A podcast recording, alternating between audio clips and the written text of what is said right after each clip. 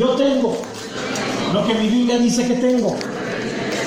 Y yo puedo hacer todo lo que mi Biblia dice que puedo hacer. Hoy la leeré, la escucharé, la obedeceré.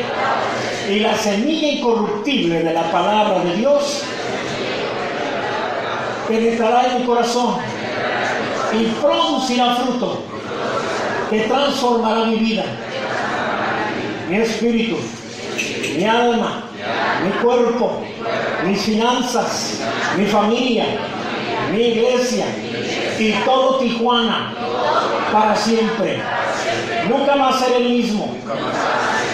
Nunca, nunca, nunca. Amén. Gloria a Dios. Dale al Rey. Gloria a Dios. Gracias a Dios. Gracias a Dios. Amén. Hemos estado hablando acerca del reino de Dios. El día de ayer hablamos acerca de que no podemos disfrutar de lo que Dios ya nos ha dado en el reino, porque el reino de Dios es algo espiritual, ya lo veíamos ayer. ¿Cuántos están de acuerdo? Entonces, Dios ha dispuesto todo lo que vas a necesitar el resto de tu vida ya. No es algo que Dios va a hacer un día, es algo que Dios ya hizo. Amén. Ya está dispuesto para ti. Todas las cosas que pertenecen a la vida y a la piedad ya nos fueron dadas mediante el conocimiento de su Hijo.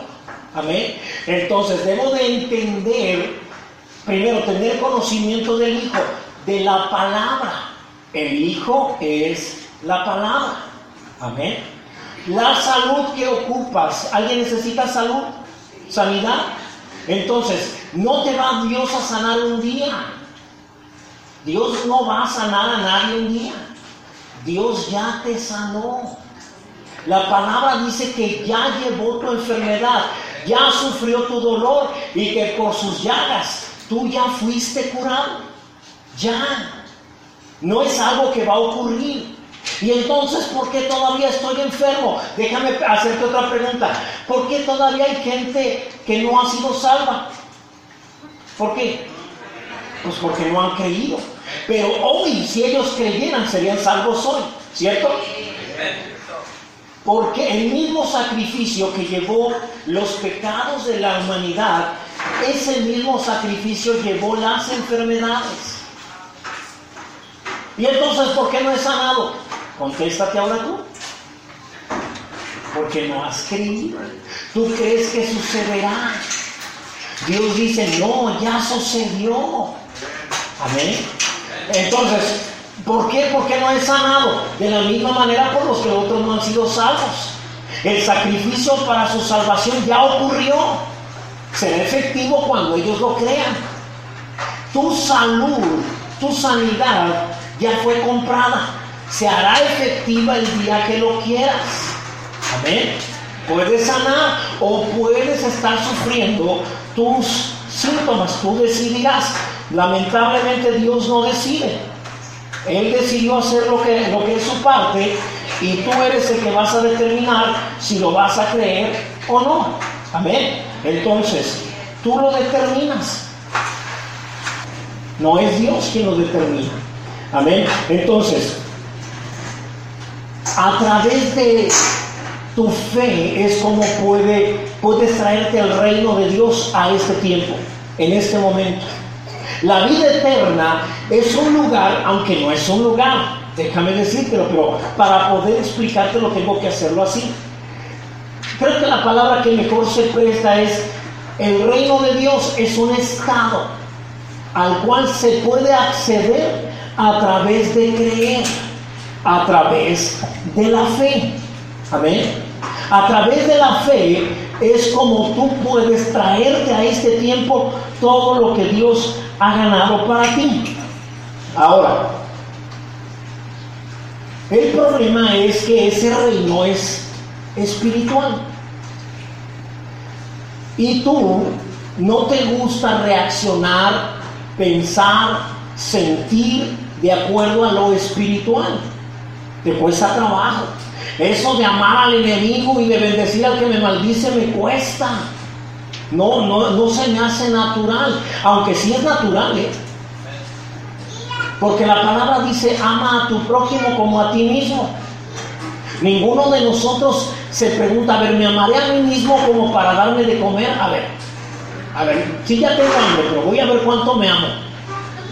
Me voy a tardar mucho hasta que ya me esté muriendo de hambre, entonces sí, me voy a dar de comer. ¿Alguien hace eso? Ayer estaba haciendo frío y todos estaban cubiertos. Bueno, a excepción de unos jóvenes que por ahí pasa el garro. Todos estaban cubiertos.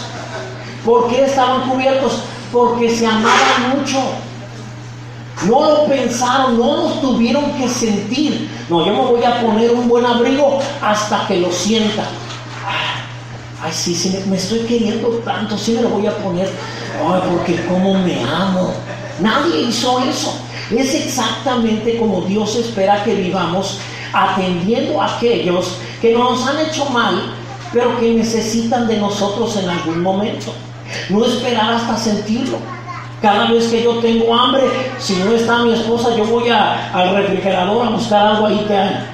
Si tengo frío, yo voy a buscar algo con que cubrirme. Ni siquiera pienso si me amo o no amo. Nada más voy y lo hago. ¿Sí? Si tengo calor, donde yo vengo hace mucho calor, entonces prendo el aire acondicionado. ¿Sí? No estoy esperando a ver si me amo o no. No estoy diciendo ya cuando sienta que no que qué bárbaro, cómo me amo, entonces lo prendo. Lo hago simplemente. Esa es la manera en que Dios te está hablando de amar. Amar no se trata de sentir. Amar es hacer nada más. Amar es una decisión. ¿Tienes hambre? ¿Cuántos antes? Esa, esa, le iba a preguntar una que, que está bien, pero tengo una mejor. ¿Cuántos han ido al baño en la noche a pesar de no tener nada de ganas de levantarse? Está haciendo un frío. Pero dices, prefiero levantarme a sentir calientito. mejor, me, mejor me levanto. Entonces, eliges, decides hacer. No importa qué sientes. Lo que sientes se ignora, la flojera que sentías, el cansancio que sentías, el frío que sentías, lo ignoras y te levantas y vas y haces lo que tengas que hacer para entrar en detalles. Entonces, en la palabra de Dios es exactamente igual. La palabra no es por sentir, es porque se tiene que hacer. Me cuesta trabajo porque no la creo. Cuando yo la creo, entonces no me cuesta trabajo. Amén. Entonces, el problema no es eh, si soy buena persona o si soy mala persona. ¿Cuánta gente buena hay aquí? Que levante la mano los buenos. Ustedes pueden aguantar más y levantarse al baño, ¿verdad que no? ¿Y, los malos aguantan menos? No, eso no tiene nada que ver. Lo que la palabra habla de que los que son buenas personas son aquellos que creen. Y que los que son malas personas son aquellos que no creen. Amén. Entonces, el problema está en lo que tú sientes. Cuando tú crees, entonces puedes hacer las cosas fácil. Cuando tú no crees, entonces te cuesta trabajo. La palabra dice que debes de amar a, tu prójimo como a ti mismo, ¿cierto? Acabo de predicar en playas y les explicaba de, una, de un hermano en la iglesia, el cual un día vino y me dijo, pastor, yo ya me voy, me voy de la iglesia. Dije, caray, pues qué pena, pero al menos dime por qué. Me dijo, porque en esta iglesia no me aman. yo le dije, bueno, ¿y dónde dice que te debemos de amar?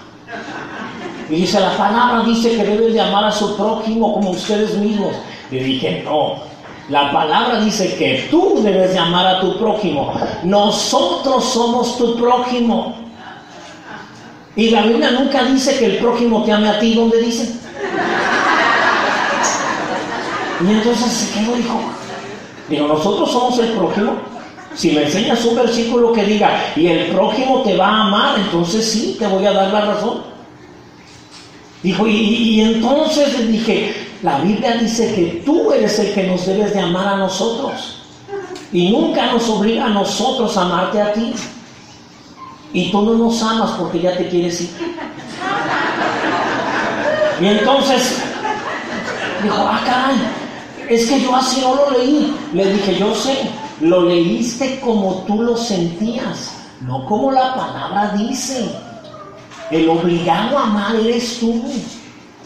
De eso se trata la palabra. Pero como lees mal, crees mal y por lo tanto tomas malas decisiones. El creer mal, el creer mal te lleva a sentir mal. Piensas como piensas, perdón, sientes como sientes por pensar como piensas. Una mala fe te lleva a un mal sentimiento. Un mal sentimiento te lleva a una mala decisión. Y un conjunto de malas decisiones te lleva a malos hábitos. Todo por no creer correctamente. que no encuentro el versículo, caray, porque traía un tema, pero llegando el Señor me dijo que no. Así que pues vamos sobre lo que el Señor ordena. Para eso es el Señor. ¿Cuántos dicen amén? Entonces, por favor, acompáñame a primera de Pedro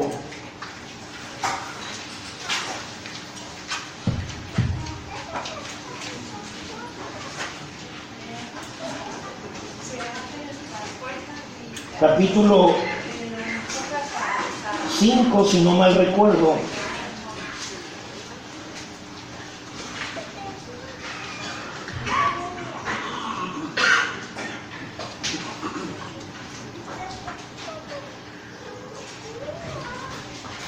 Verso 5. Ahora sí ya lo tengo. Primera de Pedro, capítulo 5, verso 5. Ya lo tenemos, bendito sea Dios, gracias. Asimismo, vosotros los más jóvenes, están sujetos a los mayores y todos revestidos de humildad en vuestro trato mutuo. Permíteme, es que estoy en la Biblia de las Américas. Déjame ahorita con la tecnología paso de versión a versión. Igualmente jóvenes están sujetos a los ancianos y todos sumisos unos a otros, revestidos de humildad, porque Dios resiste a los soberbios y da gracia a los humildes. ¿Cuántos humildes hay aquí? ¿Qué soy? ¿Cuántos soberbios hay aquí? No vinieron, a que esos no vienen. ¿Cuántos humildes? Pastor, pero es que yo no sé cómo. Algunos no levantan la mano porque no saben qué son. No, no los culpo, de verdad. No es fácil.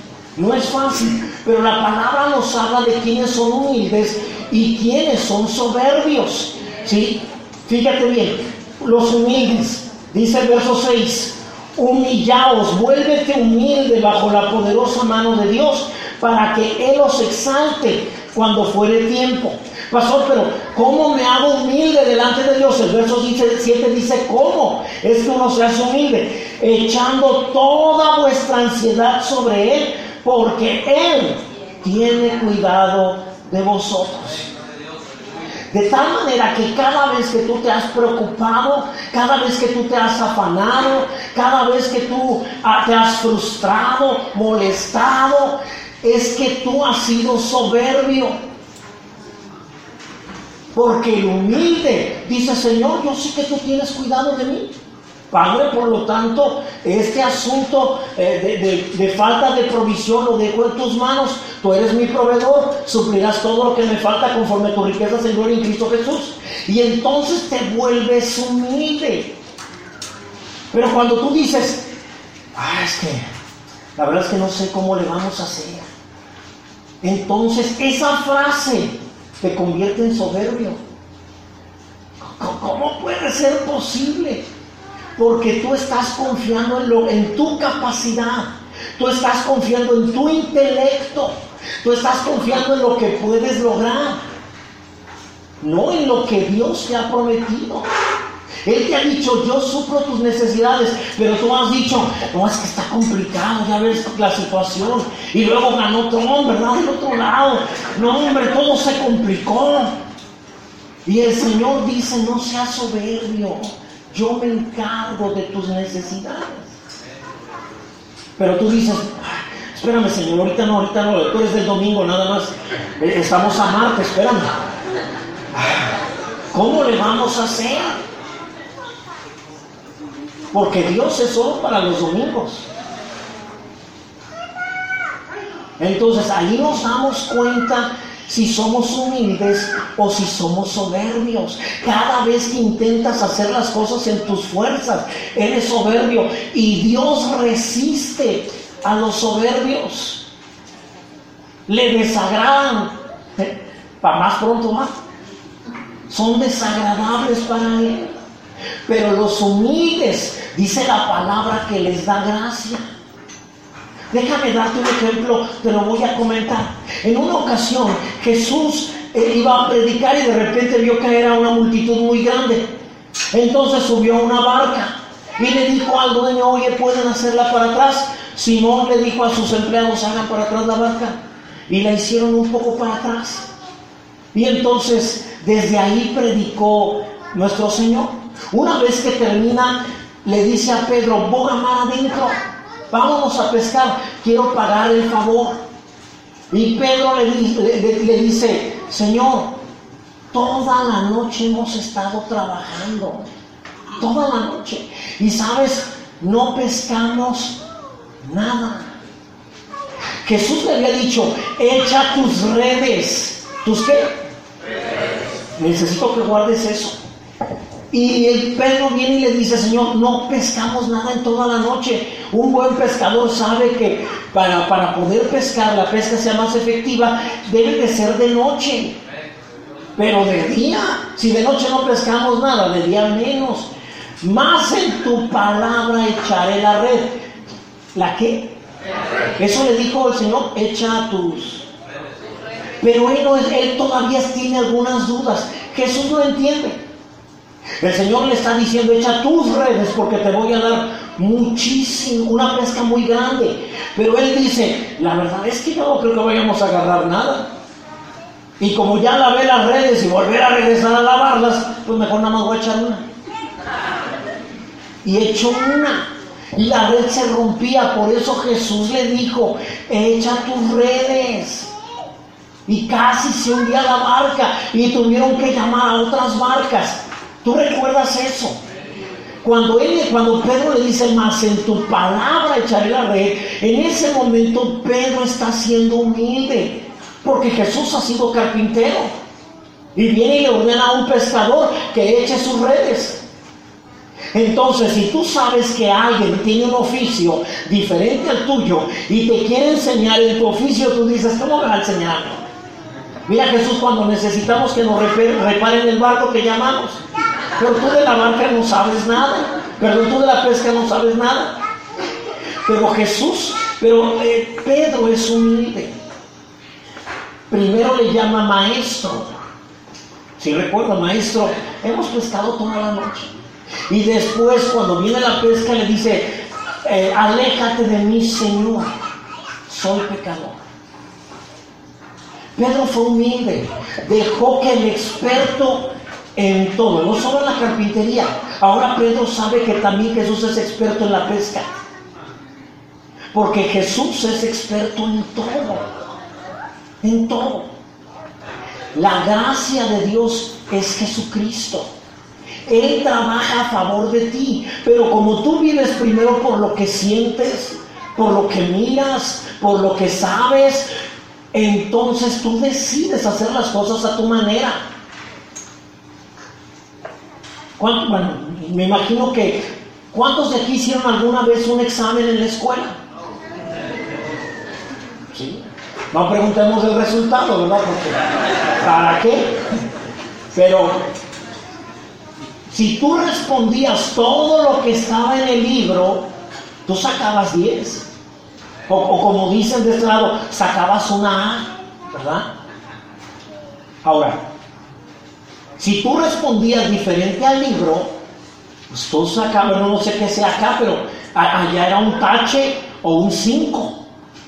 ¿Cierto? O un cero también. Ahora, todas, todas las respuestas que vas a enfrentar en la vida, todas están en el libro. Todas. Allí está lo que debes de hacer, pero eres soberbio cuando tú dices, lo haré a mi manera. La palabra dice que si alguien te hace daño, alguien te hace mal, ¿tú qué debes de hacer? Hacer bien.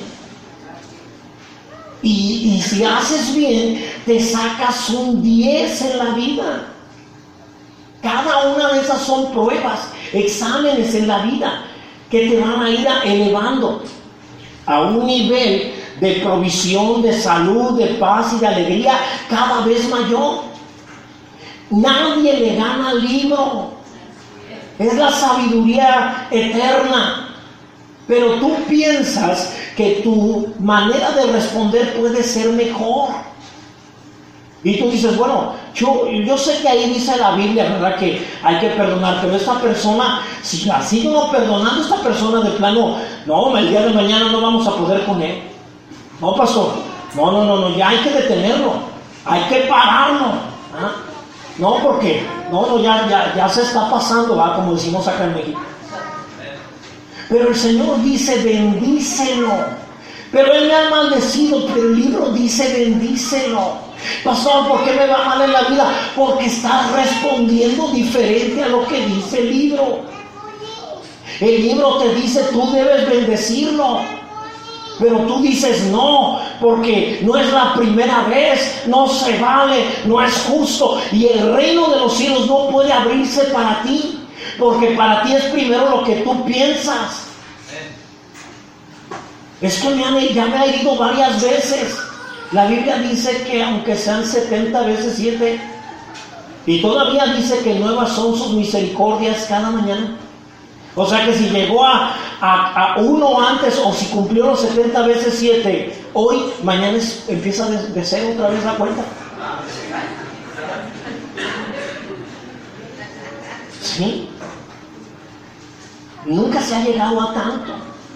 Pero Dios está cuidando tu corazón. Dios nos pareciera que de repente Dios le importan más los que nos hacen daño, pero no, está cuidando tu corazón porque de tu corazón sale la vida que vas a vivir. Y si tienes odio, entonces vivirás más situaciones de odio en el futuro. ¿Cuántos quieren eso? Si hay dolor, hay tristeza, rencor, habrá más situaciones en tu futuro de, todo eso que tú estás permitiendo que entre en tu corazón. ¿Por qué? Porque fuimos soberbios. El humilde sabe descansar en Dios. Señor, yo, yo no voy a, a, a, vengarme. Yo no le voy a hacer daño. Así no está en tu libro. En tu libro, Señor, está bendecido. Yo lo bendigo. Le haré bien. Si ves a tu enemigo tener hambre, paseate con unos burritos enfrente de ella. No, no dice eso la palabra. Sí, yo sé que a algunos les darían ganas de hacer eso. Ah, ok, ahora, ese sentimiento puede venir, se llama tentación. ¿Sabes que ahora paséate con unos buenos burritos enfrente de él? Para que se le antojen y no le des nada. Esa es una tentación. Ahora, todos, todos tenemos ese sentimiento de vez en cuando. Bueno, algunos no tan de vez en cuando. El asunto es, tenemos que ignorar eso que no está en el libro.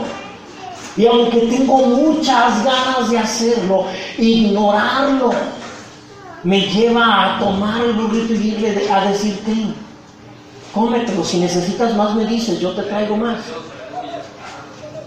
No importa qué estoy sintiendo, porque lo que yo siento no es importante. Los sentimientos no son la vida. La palabra de Dios es la vida. Amén. En el principio, gloria a Dios, con todo el corazón.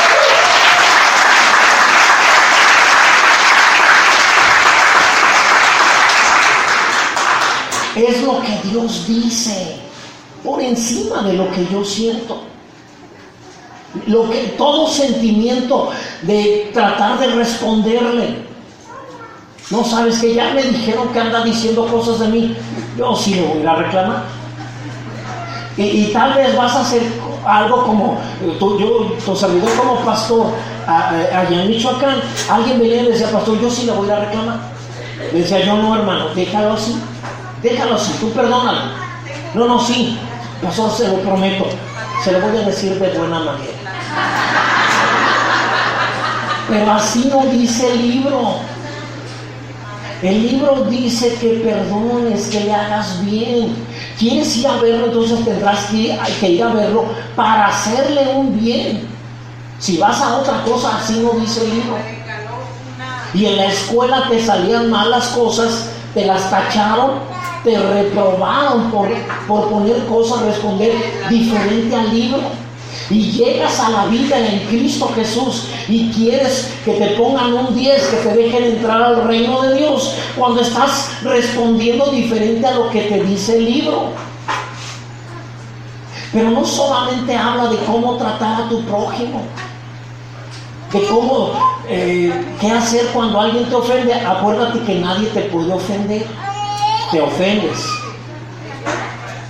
Y dijimos, siempre la ofensa será el del tamaño de tu ego, de tu soberbia. Estás muy ofendido, es que eres muy soberbio. Es ese, no, no, no estoy ofendiendo a nadie, se están ofendiendo solo usted. Por eso tengo que decir eso antes, porque si no, sí, tengo que protegerme antes. No, realmente es así. Cuando tú eres humilde y te dicen, fíjate que anda diciendo esto, Mira, esa persona puede decir lo que quiera. Dios le dio boca y el único que le va a pedir cuentas de lo que dice es el Señor. Yo no. No le vas a ir a decir que se calle, no. A veces quiero que esta boca se calle y no se calla. En serio, ¿cuántos de ustedes nunca se han metido en problemas por su boca? No dudo que haya dos o tres. Pero a mí me han metido en cada problema mi boca. A veces yo le digo que debe de hablar y no me obedece, habla algo diferente. Ahora, ¿tú crees que entonces, porque vayas a reclamarle a otra persona, esa loca ya te va a hacer caso a ti? No le hace caso a él, te va a hacer caso a ti. Va a seguir hablando lo que él quiera.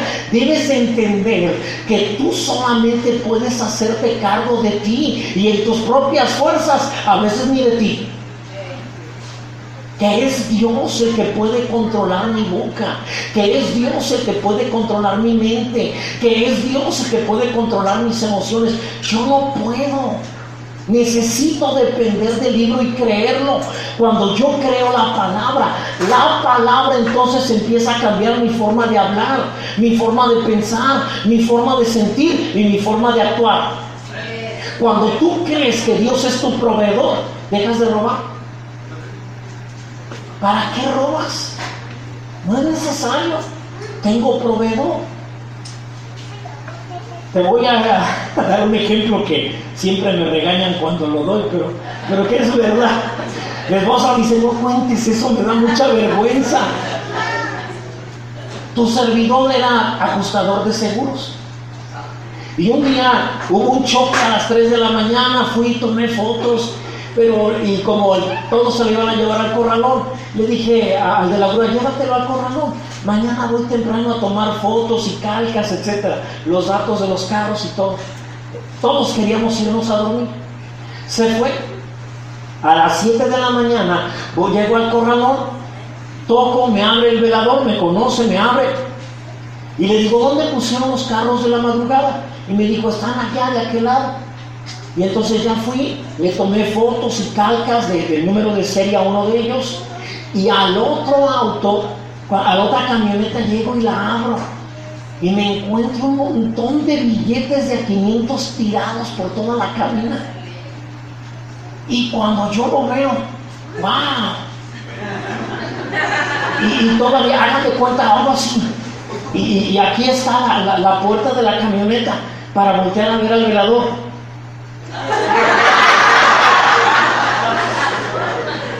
Y el velador Empecé a sentir que era Dios el que me había puesto allí, ¿verdad? De verdad uno empieza a pensar eso. ustedes se ríen, pero en serio que uno empieza a, el enemigo es Dios te está supliendo. Y yo dije, amén. Empecé a juntar todo rápidamente, de vez en cuando. Ya cristiano.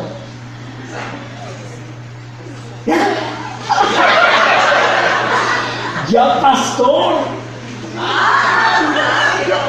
Y lo junté todo, estaba necesito el paquete.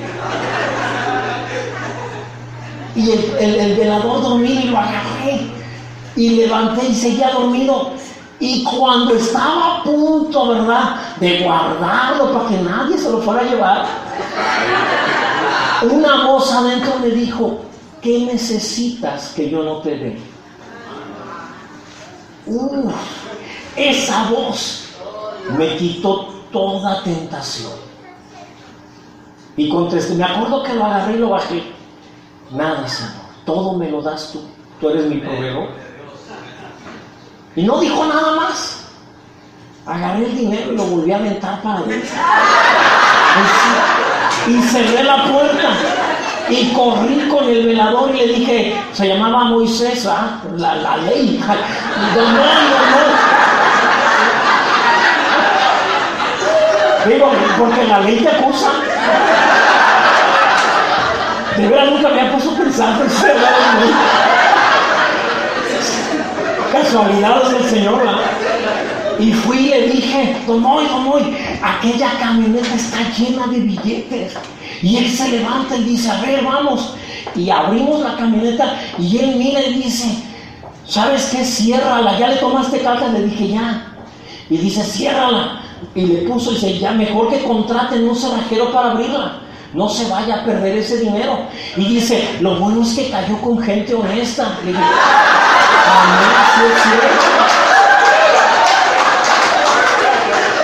El asunto es que sí fui tentado, pero mi fe, lo que creo, me llevó a no pecar. No me, de nada sirvió que mi mamá y mi papá siempre me dijeron que no era bueno robar. A Dios no le agradan los ladrones. Dios te castiga si robas. Eso no importó. Lo que realmente importó es lo que el Señor me dijo, que Él era mi proveedor. Y cuando yo lo creí, la tentación, la fuerza que yo sentía que me impulsaba a quedarme con lo que no era mío, se acabó. La fe venció y entonces pude soltar todo eso. Y le di gracias a Dios. Te estoy diciendo, reaccionar de acuerdo a la palabra. La palabra te dice, tú no te preocupes por lo que has de comer ni por lo que has de vestir. Busca primero mi reino, lo demás vendrá por añadidura. Pero tú no crees eso. Tú crees que tú sí te tienes que preocupar por lo que has de comer y por lo que has de vestir. Eso de andar buscando el reino, voy a buscar trabajo, que más trabajo, ya no aguanto, no tengo tiempo, no descanso, estoy estresado de tanto trabajo, pero tengo algo que hacer. Entonces, lo que piensas afecta lo que Dios ha prometido para ti. Yo te voy a suplir toda necesidad, yo te voy a dar de comer, yo te voy a decir, pero tú no crees eso. Tú crees que tú te tienes que esforzar, que tú te, tienes que echar ganas, que eres, que todo depende de ti. Cuando el Señor te está diciendo que Él hará las cosas, no estoy diciendo que no trabajes, estoy diciendo que no te afanes. Eso es lo que te estoy diciendo. Amén. Entonces, cuando tú decides hacerlo a tu manera, eres soberbio. Y cuando tú decides descansar en Dios, Padre, tu palabra dice que tú suplirás lo que me falte. Me falta para pagar la renta este mes. Pero Padre, gloria a ti porque confío en ti, descanso en ti. Y entonces cuando haces eso, Dios te llama humilde. Porque estás creyendo. Y cuando tú eres humilde, la palabra dice que Dios te da gracia. ¿Qué quiere decir eso? Te da alguien que trabaje para que alcances aquello que necesitas. Amén. La gracia se encarga de eso. ¿Sí? En una ocasión vino, Jesús a, predicar y, se hizo tarde. Había cinco mil hombres sin contar mujeres y niños. Y entonces Jesús les dijo, denles de comer. Los discípulos dijeron, no tenemos más que dos pescados y cinco panes. Y dijo, pásenlos para acá. Oró por ellos y empezó a repartirlos. Pero antes de eso, le pidió a la gente algo. Les dijo, hey, recuéstense, recuéstense. En aquellos tiempos no comían sentados, se comía acostado. La Santa Cena, la pintura de la Santa Cena es un error no había mesas en esos tiempos. La mesa era como de 10 centímetros, de tal forma que todos se acostaban ¿sí? sobre, sobre nuestros costados y, comían así. ¿Sí? Entonces, por eso es que cuando se, se, acuestan a comer, porque realmente se acostaron a comer en la última cena, Jesús, al que tiene de lado, ¿sí? le ve los pies y dice, no, mejor si se los lavo. ¿De verdad? Y empieza a lavarle los pies a los discípulos. Porque, pues imagínate, no había caminos pavimentados, todos eran caminos de tierra, no había autos, había bestias. Y por todos los caminos había evidencia de que tenían bestias. Así que de repente alguien caminando en la noche sin alumbrado público, de repente pisaban algo calientito. Ah, y por eso es que había que entrar a lavarle los pies a donde llegaban. ¿Alguien está comprendiendo? Entonces, el Señor les dijo, recuéstense, recuéstense, descansen. La gracia les va a dar de comer a todos. La gracia les va a dar de comer. Siéntense. Perdón, recuéstense.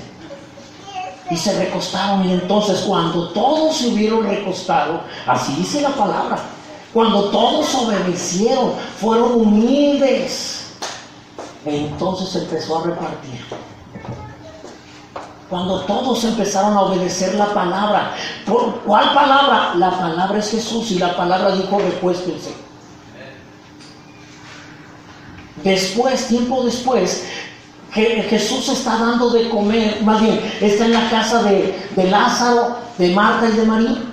Tú recuerdas muy bien. Marta cuando ve que vino toda la gente, corrió a la cocina y empezó a hacer de comer. Y entonces eh, de repente la licuadora no funcionaba. Tuvo que sacar el molcajete rápidamente ahí. Y luego corrió las tortillas porque se quemó. Y dijo, ay, ¿dónde está María? Porque ahí es donde te enojas, donde sales mal cuando te estresas. Porque todo, es que todo está saliendo mal, es que nada está obligado a salir como tú esperas. Por eso el Señor dice, deja de afanarte, descansa. Sales mal, te molestas porque no sabes descansar en la palabra. Y entonces Marta, perdón, María estaba sentada a los pies de Jesús. Estaba sentada frente a la palabra, descansando en la palabra. ¿Sí? Y entonces Marta sale y dice, Señor, que no tienes cuidado que mi hermana me deje servir sola. Dile que me ayude. Porque debes de saber que cuando algo malo sucede en la congregación, el pastor tiene la culpa de lo que se trate. Es el serio. Y es, y es que el pastor no le dice nada. Uno ni se enteró. Pero luego viene alguien, pastor, ¿Sabe que fulano me pidió prestado, presté y no me ha pagado? Yo no sabía. Dígale que me pague. ¿Y yo por qué? Porque así es. Ella viene y también ve a, María y, echa, y regaña al pastor en ese momento. Dice, dile que me ayude. Descuidado, porque eso es lo que le dijo cuando dice no tienes cuidado. O sea, eres un descuidado. A veces somos irrespetuosos, falta de honra con el Señor. Pero el Señor también es amoroso. Le digo, ay, Martita, ven. Casi le echo el brazo. A ver, Marta. ¿Te acuerdas cuando dimos de comida a cinco mil hombres? ¿Te acuerdas cuántos niños y cuántas mujeres eran? No, Señor, porque no los contaron. Ah, bueno, pero cinco mil hombres. Sí, eso sí me acuerdo. ¿Cuántas cocineras hubo ese día? ¿Cuántos ¿Recuerdas cuántas, eh, cuánta leña trajimos? No, nada. ¿Tú te acuerdas eh, cuántos cazadores mandamos? No a ninguno. Ok, Tú, si, si yo le pude dar de comer a tanta gente en aquel momento, ¿no crees que soy capaz de darle de comer a estas 200 personas que están en tu casa? María ha escogido la mejor parte. ¿Cuál es esa? Está descansando en la palabra. Está siendo humilde. Y tú, Marta, estás siendo soberbia. Porque tú necesitas palabra. Deberías de estar aquí sentada escuchando, creyendo que yo soy el pan que todos los demás necesitan. El que coma de mí no volverá a tener hambre. El alimento que realmente requieren, Marta, no es el que tú les vas a dar, es el que yo les estoy dando. ¿Sí? Entonces, cuando tú eres humilde, descansas en lo que la palabra de Dios te dice. Yo supliré tus necesidades y no estás preocupado. ¿Por qué si el proveedor te ha dicho que él va a suplir todo? ¿O el proveedor es mentiroso? ¿Y entonces por qué te preocupas? Porque no lo crees. Cualquiera que se acerque al Señor tiene que creer que Él es. Amén. Sin fe es imposible agradarlo. Es que tengo que echarle muchas ganas para que provea, para que el proveedor, el proveedor se vuelva proveedor todavía, porque todavía no es. Si yo tengo cuatro trabajos, entonces el proveedor será proveedor. Si yo nada más tengo un trabajo, el proveedor no es proveedor. Así es. Pero así vivimos, pensando que si tenemos ocho trabajos, entonces el proveedor sí será proveedor. Y tú piensas que el Señor te ama por trabajador y el Señor está diciendo, qué desagradable. Qué desagradable. Porque tú no crees que yo soy el proveedor. ¿Sí? En vano, es decir, el Señor no guarda la casa, en, vano, la ciudad en vano ve el guardia. Si el Señor no edifica la casa, en vano trabajan los edificadores.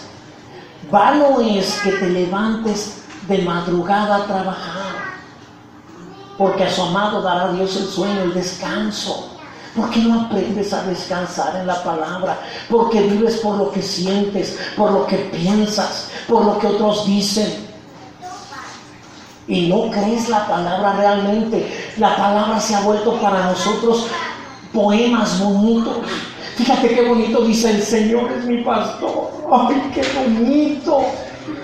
Y nos llevará a, pastos verdes junto a aguas de reposo. ¿Verdad que suena bien bonito? Y todos, sí. Ay, pero vamos a trabajar. A ver, otra vez. No tenemos para la renta, no tenemos para la luz, no tenemos para nada. Y te olvidas que el Señor dice, yo te pastoreo.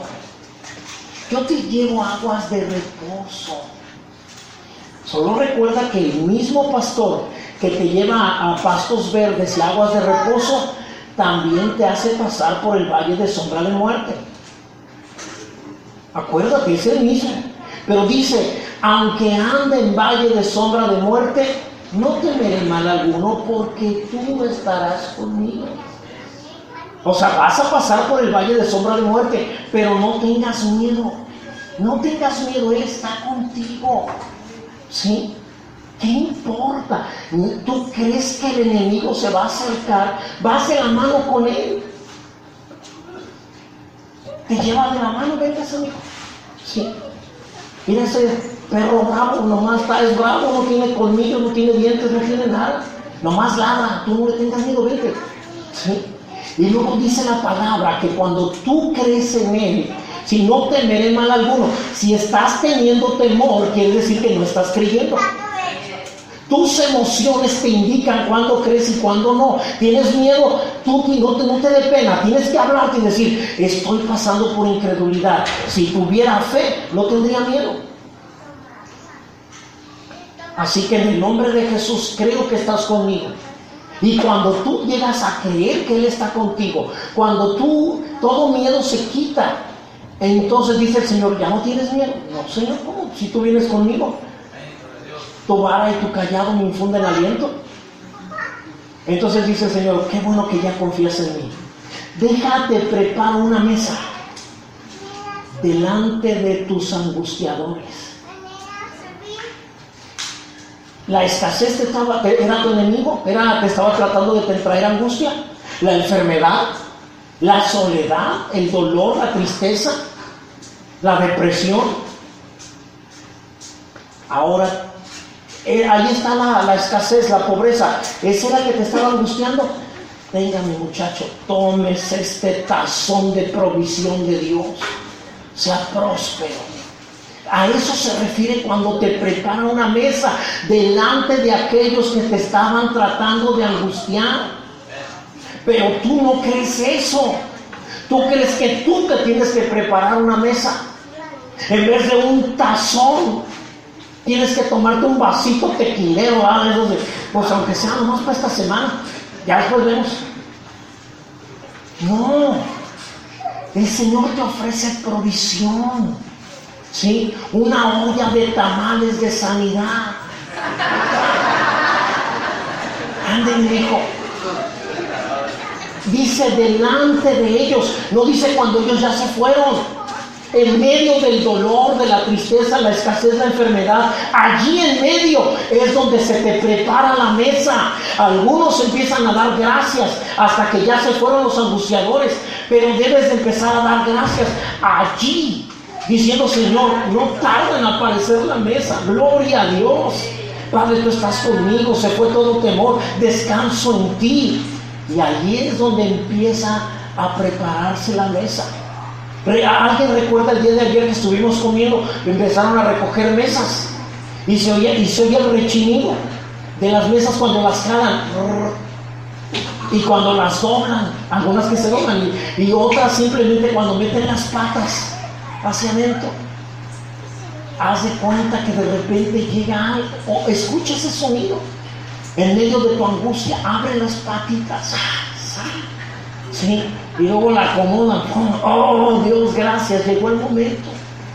El agradecimiento es lo que provoca la provisión, la restauración, la alegría. La alegría muestra que estás creyendo. Amén.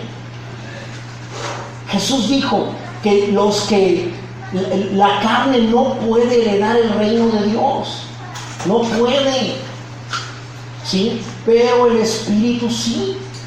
Si en medio de tu problema tú estás en amor, en gozo, en paz, entonces tú sí puedes entrar te hicieron daño, pero no importa, yo, yo, yo perdono, yo sigo amando, yo sigo contento, yo sigo en paz. El, el reino está abierto para ti. Porque el fruto de tu espíritu, el fruto del espíritu es amor, gozo, paz, paciencia, etc.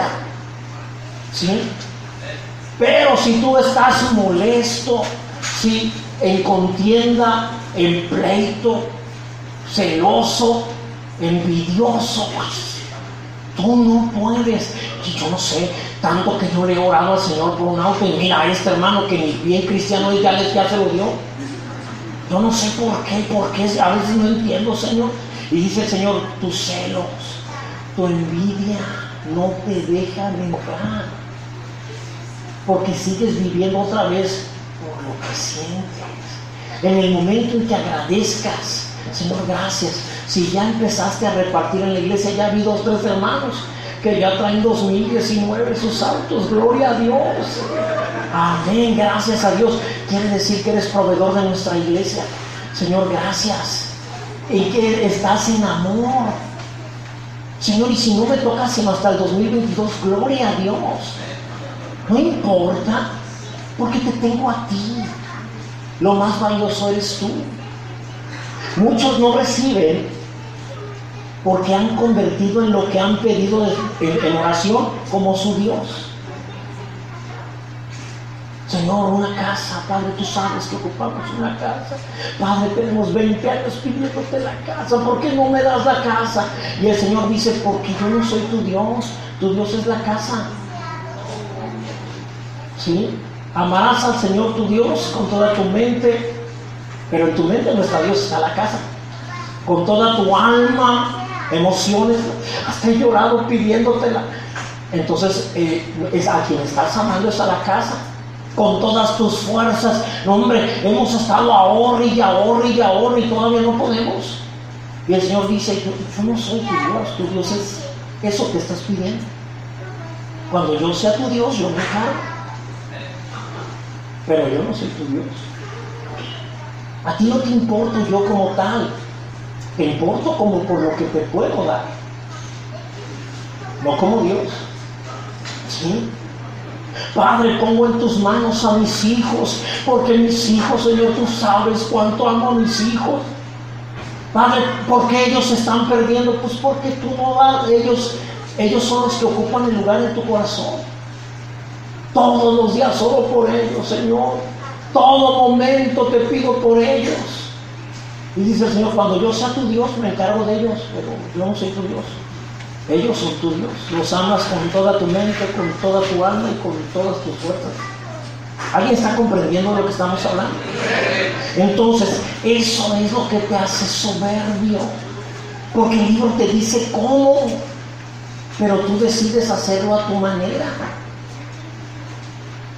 ¿Alguien está comprendiendo esto? ¿Qué Dios nos está hablando hoy? Entonces, ahora sí, ¿cuántos son humildes? No importa, no, se sientan mal, porque la palabra no tiene como propósito regañarnos o molestarnos. Es una explicación del Señor diciéndome, ahora entienden por qué no he podido. ¿Sí? No vine a regañarlos, vine a explicarles y a darles una razón de por qué las cosas no han salido bien en sus vidas. Y la razón es que no me dejan trabajar. Cuando tú tratas de hacer las cosas en tus fuerzas, la gracia no puede hacerlo por ti. Cuando una persona trata de hacer cosas para ser salvo, entonces está diciendo, Jesús, no te ocupo, yo solito puedo. Y entonces Jesús dice, está bien, no hay problema. Mi Padre respeta todo libre albedrío. ¿Cuándo crees que esa persona va a ser salva en sus propias fuerzas? No, pero es soberbio quiere hacerlo Él. ¿sí? Yo voy a echarle ganas. ¿sí? Yo voy a ser una mejor persona. Yo voy a portarme bien en mis propias fuerzas. Jesús no te ocupa. el Señor está ahí. Entonces estamos siendo soberbios. El último local que tuvimos, teníamos un saloncito de tabla roca, pero también esto fue un poco de culpa del, dueño del local, porque la, lámina estaba mal y se filtraba el agua cuando, cuando llovía. Y tú sabes que el agua y la tabla roca no se llevan nada. Entonces se, se, llevó todo, todo lo que era de tabla roca de la parte que estaba pegada a la pared. Y cuando ya nos íbamos, a pesar de que no fue nuestra culpa, yo de todas maneras quise arreglar ese salón. ¿Por qué? Porque pues eh, habíamos sido los últimos que habíamos estado ahí y, yo percibía que teníamos que dejarle el lugar lo mejor posible. Entonces, compré la, la, tabla roca, compré todo el material y chequé un libro, eh, perdón, un video en YouTube de cómo se hace el, trabajo en tabla roca. Dije, no, no se ve difícil, lo voy a hacer yo. Y entonces fui y empecé, llevé todo el material, dejé la puerta abierta y entró el dueño y me dijo, pastor, ¿qué estás haciendo? Y le dije, ah, don Sergio, le estamos arreglando su salón. Le dije, pues ya ve que se metió el agua y pues quiero dejarle el salón bien. Y dijo, ah, muchas gracias. Y se quedó callado viéndome trabajar. Y ahí agarrando yo las cosas. Y entonces dice, ¿ya has trabajado con tabla roca, pastor? ¿Quién sabe cómo me vio? Yo le dije, No, don Sergio, pero ya vi un video de YouTube y ya sé cómo se hace. Él todavía se quedó. Y seguí trabajando y me dijo, mira, pastor, yo sí trabajo tabla roca. Si quieres, déjamelo, yo trabajo, yo lo hago. Estábamos construyendo nuestro local, nuestra iglesia ahora. Y entonces me dijo, mejor ve a supervisar allá. Y yo aquí hago el trabajo. Sabrá Dios qué estaba haciendo yo. Pero él lo notó. Un experto nota cuando estás haciendo un mal trabajo. Y entonces le dije, no, no, no, no sé cómo que yo, lo hago. No, no, no, no, no, no queremos irnos y dejarle así, yo lo hago. Y se quedó otro ratito serio y dijo, mira, de verdad, eh, déjame, yo, yo, yo lo hago. Es yo ya estoy agradecido que me compraste el material, gracias. Y le dije, no, no sé, yo, yo lo hago. Entonces, él recuerdo que, que dije eso y se dio la vuelta y se salió. Y me dijo, voy a estar trabajando acá. Y yo dije, ande, que le vaya bien. Si nomás me está distrayendo. Entonces, de pronto cuando estaba trabajando, otra vez la voz, ¿por qué eres tan soberbio? Yo soberbio no, estoy siendo humilde, no estoy obligado y estoy trabajando para hacer esto, para dejar este salón bien. No, no, no estoy siendo soberbio, Señor. Él dijo, Él sabe de este trabajo. Hijo, tú no sabes. Ya que Dios te lo diga, pues esto de claro. ¿sí? Yo creo que el Señor desde afuera decía también, qué desagradable, qué mal trabajo. Y entonces me acuerdo que me detuve y le dije, me dijo, eso es soberbia, porque tú no sabes y quieres hacer lo que no sabes. Él es el, sober, el, experto. ¿Por qué no dejas que lo haga? Y me acuerdo que fui y lo encontré arriba de una escalera y le dije, don Sergio, ¿de verdad usted se encarga de todo? Y él me dijo, sí, pastor, yo sé trabajar con tabla roca. Déjame todo, yo me encargo, de verdad no te lo tomo a mal, al contrario, te lo tomo a bien. Y entonces fue que le dejé ahí todo el material y él hizo el resto del trabajo. Ahora, eso es ser soberbio, porque tú y yo no sabemos nada acerca de cosas espirituales, pero tú y yo nos queremos hacer cargo. Tú y yo no sabemos nada de sanidad divina, no sabemos nada de provisión de Dios, no sabemos nada de gozo continuo. Y queremos en nuestras propias fuerzas hacerlo. Y eso nos vuelve soberbios. Por no reconocer, no lo sé, no sé hacerlo. Es fácil criticar y juzgar a los demás. Muchos criticaron a nuestro anterior presidente, pero la verdad es que ninguno de nosotros habríamos hecho mejor trabajo que él. ¿Has visto cuando alguien está jugando fútbol y, da un mal pase, hace una mala jugada y desde el que está viendo la tele dice, pero qué tonto, qué no ve que debió haber jugado así? Y le da la mordida al hot dog la panza y ¿verdad? Es fácil, eso es soberbia. ¿Tú crees que él sabe más que el que está jugando? Está sentado en la sala con su soda, la panza, todo él. Y desde ahí cree que él haría un buen trabajo. Los de la selección no sirven. Claro, desde la sala es fácil decir que están mal. Eso es soberbia. Ellos son los expertos, ellos no lo hacen bien, nosotros no lo haríamos mejor. Pero el mundo nos ha enseñado que así debe de ser, ser críticos de todo, sin ser expertos. ¿Nunca te has preguntado por qué los críticos de cine nunca han hecho una película? ¿En serio? Eh, de repente tú dices, ay no sé, esa película vino, ahora es el trailer, ¿verdad? En nuestros tiempos eran los cortos, ahora es el trailer. Si ya vi el trailer y está pésima esa película, y al rato dices, oye, te recomiendo tal película, pues no dijiste que estaba mala si es que no había escuchado la crítica. Todo crítico se vuelve crítico porque no sabe hacer las cosas. Por eso se vuelven críticos. Cuando tú estás criticando es porque tú no puedes. Porque el que no puede siempre critica. Digo, esto es nada más para que te des cuenta, ya empezaste a criticar, entonces tú eres de los que no, no saben y no pueden. Porque ser crítico es sencillo, pero hacer las cosas es diferente. ¿Cuántos de los que critican las películas se ganaron un Oscar? La verdad es que ninguno. Entonces, ¿de dónde sale ser críticos? Entonces, todo eso es soberbia. ¿Sí? ¿Por qué no dejas que Dios se encargue de tu familia? ¿Por qué no dejas que Dios se encargue de tus hijos? De esta generación perversa los preservará. Eso dice la palabra.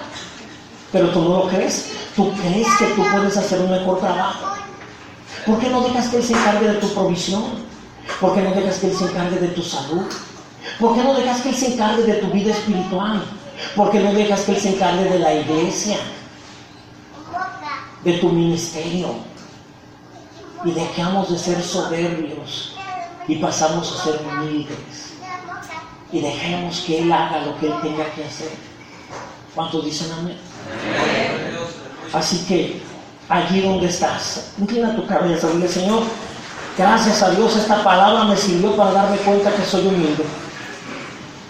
O también para decirle Señor, perdóname. Sin darme cuenta, todo este tiempo he sido soberbio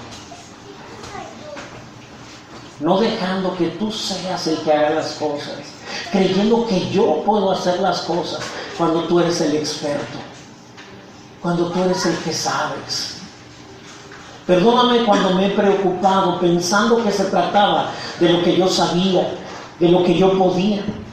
Y hoy me doy cuenta, Señor, que se trata de lo que tú has dicho en tu palabra, de creerte y tú te encargarás del resto de mí, Señor. Gracias, Señor, porque no tengo que luchar por ser un buen cristiano, solo tengo que creer tu palabra y tú me vas transformando en un mejor creyente. Gracias, Señor, porque a partir de ahora, creyendo tu palabra, me convertiré en la persona que tú siempre has esperado que yo sea para este tiempo. En el nombre de Jesús. Amén. Y amén. Aleluya. Gloria a Dios. Gracias a Dios.